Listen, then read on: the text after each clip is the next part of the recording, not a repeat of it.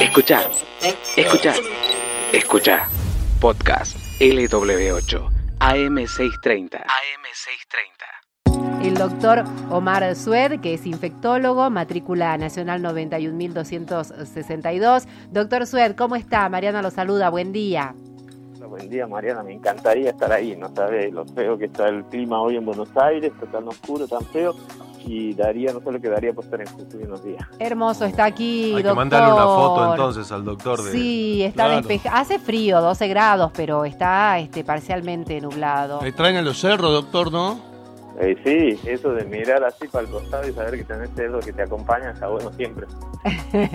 bueno, y la vida lo ha puesto en este lugar tan importante y en este tiempo, doctor, ¿qué va a hacer? Eh, bueno, hablábamos recién del distanciamiento social versus aislamiento y que a partir de hoy ya comienza esta prórroga de cuarentena hasta el 28 de junio. ¿Cómo va a ser? ¿Nos explica un poquito también la diferencia entre uno y otro, por favor? Bueno, la, diferencia es que la cuarentena, como la conocemos, eh, ya no es más en, en, en todo el país. ¿no? Hay 18 provincias que ya pueden salir de la cuarentena en base a la decisión que tenga cada uno de los gobernadores.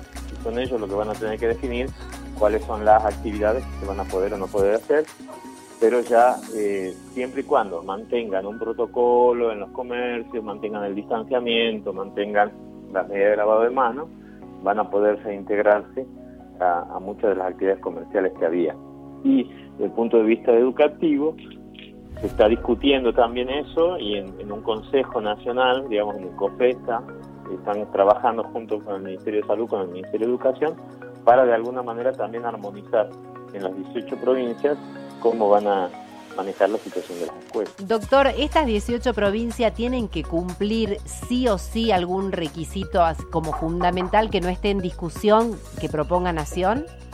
La verdad que yo no he podido tener acceso todavía al decreto, Ajá. así que te tendría, te mentiría si te digo exactamente eso, porque no lo he podido ver todavía, no sé si ya salió hoy a la mañana publicado, Sí. pero eso va a estar claramente en el decreto. Es mi entender que no, mi entender que lo único que hay que respetar es la no organización de eventos, eh, digamos, recitales o eventos deportivos masivos con público, no reuniones de más de 10 personas y la necesidad de coordinar las acciones para el tema de las escuelas, mantener la distancia de dos metros y el lavado de manos. Pero habría que mirar bien el decreto, Claro. cómo quedó.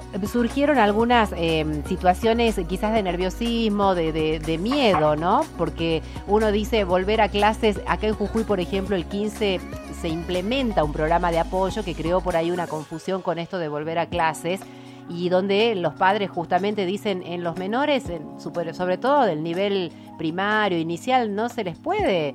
¿Cómo, ¿Cómo controla que no se abrace con su compañero, que no, eh, viste, van al baño juntos en los recreos? ¿Cómo sería? Causó como un cierto temor. Bueno, ese es el primer punto que hay que trabajar, ¿no? Eh, los chicos son los, el grupo que más rápido aprende.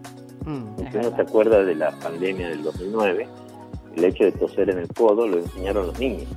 Eh, no, no era fácil que los, que los adultos eh, se acostumbren a estornudar en el codo sin embargo los niños en los colegios han sido los, los promotores número uno. Así que yo creo que los niños son una herramienta y la escuela tiene que ser un lugar donde ellos aprendan justamente estas medidas de prevención. Obviamente no se puede lograr de un día para el otro, por lo tanto los colegios no pueden abrir de un día para el otro de forma normal.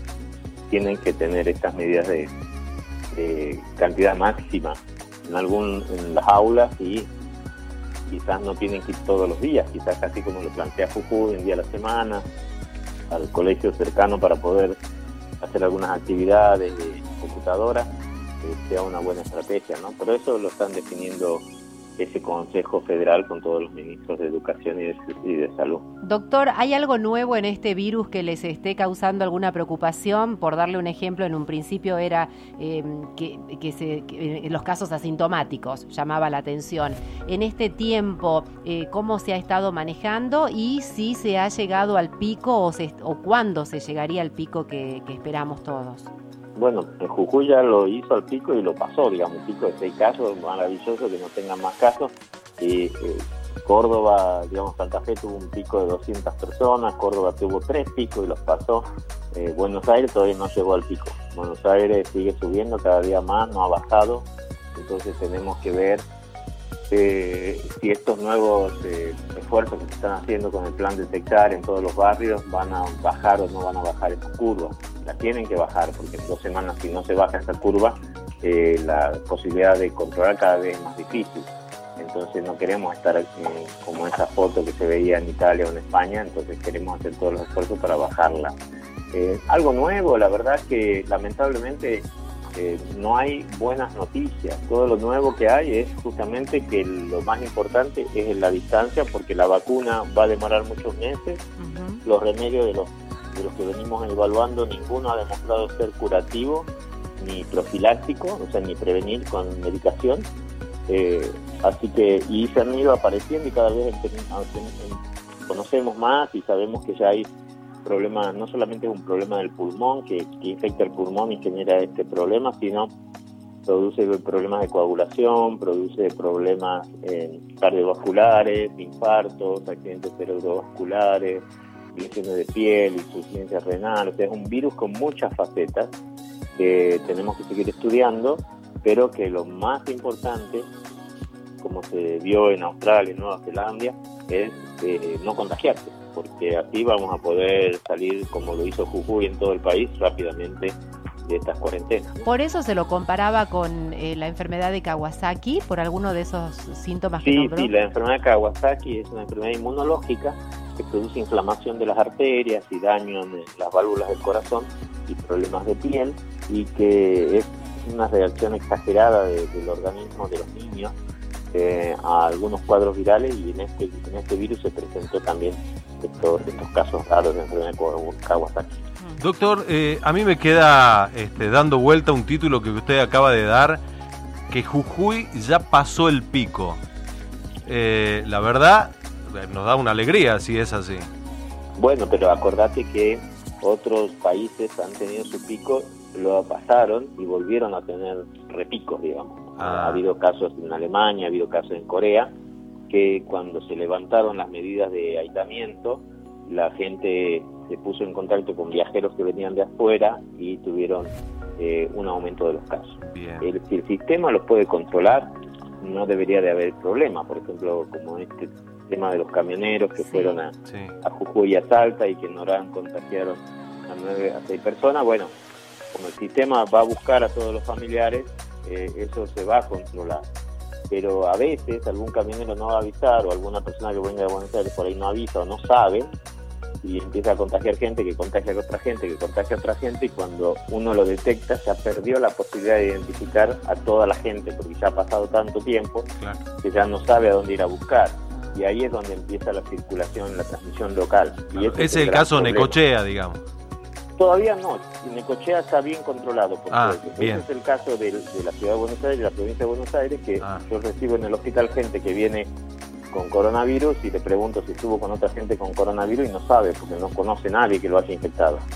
Pero no sabe si fue en el trabajo, si fue en la escuela, si fue en la calle, si fue o dónde fue que se contagió. ¿no es cierto? Entonces yo no puedo ir a buscar esos contactos para, para ponerlos en cuarentena y ese otro contacto va a seguir contagiando.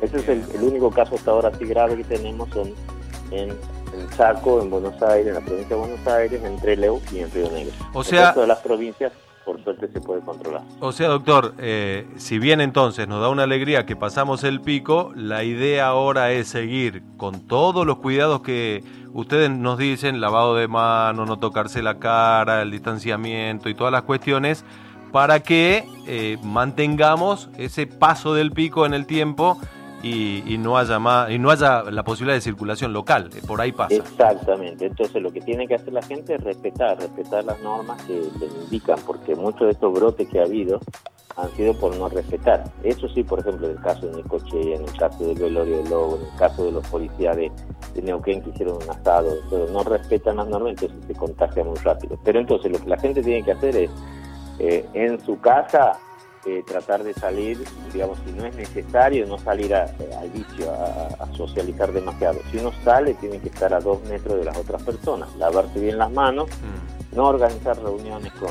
en sus casas, solamente las que autorice el gobierno, y eh, no tomar mate con otras personas, no compartir botellas pico, del pico con otras personas que no sean de su familia propia, porque con, digamos, conectándose con otras familias y con estas actividades pueden tener, llegar el contagio desde otra parte. Y el, y, el, y el sistema de salud lo que está haciendo es controlando más exhaustivamente todos los casos de neumonía, todos los casos de fiebre, para ver si aparece o no aparece algún algún virus colgado por ahí. El tema que es importantísimo también, perdón que me olvidaba, es que si una persona tiene fiebre o tiene resfrío o tiene cuadro respiratorio o le falta de, olfato, que se aísle, que se quede en su casa, que no salga, porque eh, si no, le, no se llega a hacer los estudios, por lo menos estando en su casa, no va a contagiar a otras personas durante eh, siete días. Claro. Doctor, ¿por qué permiten eh, juntarse no más de 10 personas? pregunto, porque 10 es mucho también y está uno cerca del otro. Supongamos que hagamos una cena. Claro. Eh, lo de 10 o menos de 10 dependerá del gobernador y de cada una de las provincias. Pero digamos que a nivel nacional, la, cuando uno pasa de 10, la posibilidad de amplificación es mucho más alta. Ah. Entonces se ha establecido ese valor de 10 porque es el que en general las familias eh, pueden, digamos, un fin de semana reunirse, los, los padres con los hijos, los sobrinos, qué sé yo, pero, pero con 10 es manejable ah. si en un caso positivo aparece ahí, porque entonces irías a, controlar a toda esa gente. Ahora, si ya es un casamiento de 100 personas, es muy difícil de manejar. Es una progresión ah. matemática, digamos. Sí, sí, sí, un valor así establecido un poco más por, por consenso. ¿Tendremos, la, ¿tendremos la vacuna a fin de año? No lo creo. Ojalá que sí, ojalá que sí, somos, pero si uno es optimista, pero no creo que sea factible. Y aunque estuviera el resultado de que las vacunas no solamente es que esté la vacuna, sino que la vacuna ya hay varias vacunas en marcha que se están probando. El tema es que se demuestre que, que se demuestre que funciona. Entonces, eh, que se demuestre que es segura. Puede que esté, pero después el tema viene quién la hace, quién la produce, cuánto sale y quién la compra y quién la vende, ¿no? Entonces ese es otro tema que va a ser una gran discusión y que la Argentina le está pidiendo a la OMS desde ya que se pongan eh, de alguna manera asegurado que los países pobres también van a tener acceso a esas vacunas. De todas maneras, eh, acá los científicos están trabajando en una vacuna argentina. Sí, pero esa va a demorar más todavía, porque esa se espera que en los próximos seis meses vamos a poder tener en animales la información. Entonces después una vez que si eso da bien, empieza después la fase en humanos, así que esa va a estar un poco más retardada que la mundial. Si funciona la nuestra, no tenemos que estar comprando vacunas afuera. ¿Y lo recomendable sería pasar el invierno antes de volver a todas las actividades más o menos normales, cree usted? Lo recomendable es ver cómo vienen los otros países y cómo viene Buenos Aires. Bien. Porque con una, con una conexión tan grande que tiene las provincias con, la capital, eh, si, por ejemplo, largan los campeonatos, autorizan los campeonatos de fútbol, la mayoría de los clubes son de acá de Buenos Aires, entonces de cada 10 uno puede llegar infectado. Entonces es, muy fuerte la, el, riesgo, entonces por eso es, eh, hay que esperar un poco cuál es la situación en Buenos Aires. Doctor Sued, como siempre, muy amable, muchas gracias.